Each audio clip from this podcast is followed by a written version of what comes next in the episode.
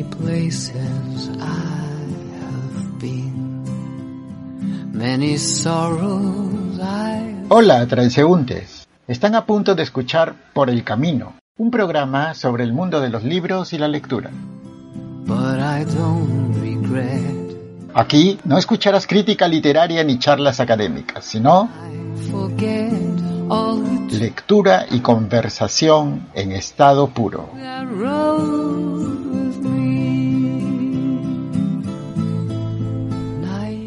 Hola, transeúnte.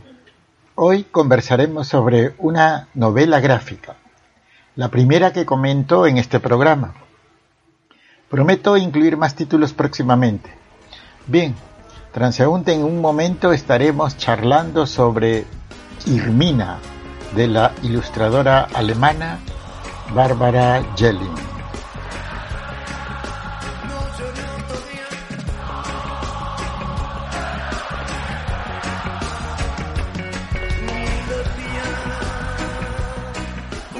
La novela está basada en unas cartas, diarios íntimos y fotos que le pertenecieron a la abuela de Barbara Jelling y que la autora encontró de manera fortuita.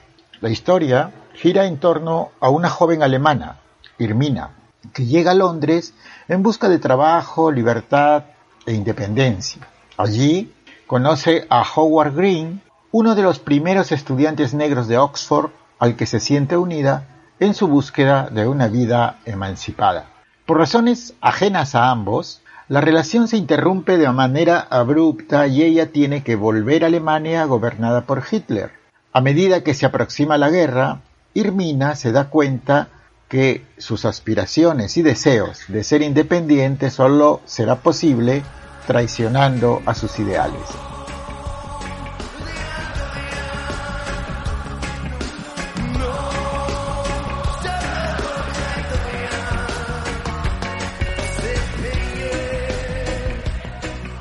Encontré en esta novela cierta similitud con el contexto de El lector de Bernhard Schlink, en el que se propone el dilema moral sobre el pueblo alemán respecto a su responsabilidad con las atrocidades que cometió Hitler y su terrorífico sistema de Estado. La misma Bárbara Jelling se pregunta en un apéndice de Irmina cómo una mujer, refiriéndose a su abuela, joven e independiente, pudo volver a Alemania y apartar la mirada de lo que ocurría allí en aquel entonces. ¿Cómo tantos alemanes pudieron mirar para otro lado y aparentar que no sabían nada de los crímenes nazis? Al final de la novela hay un interesante epílogo escrito por el doctor Alexander Korff, director del Instituto Stanley Barton, para el estudio sobre el holocausto y el genocidio, realizado en la ciudad.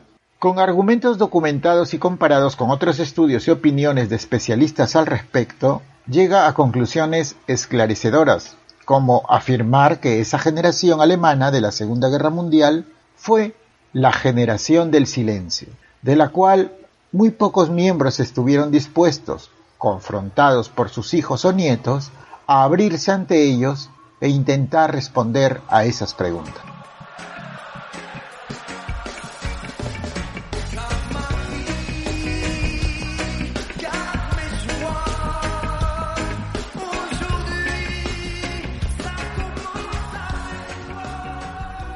Este libro, esta novela gráfica, está dividida en tres partes o capítulos y tiene más de 270 páginas ilustradas en lápiz y acuarela y editada por Astiberri, una editorial bilbaína especializada en novela gráfica.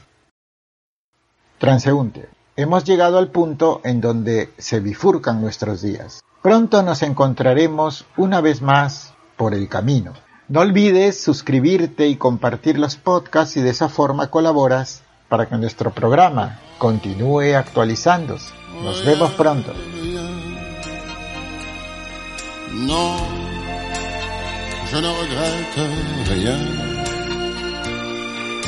Vie, aujourd'hui,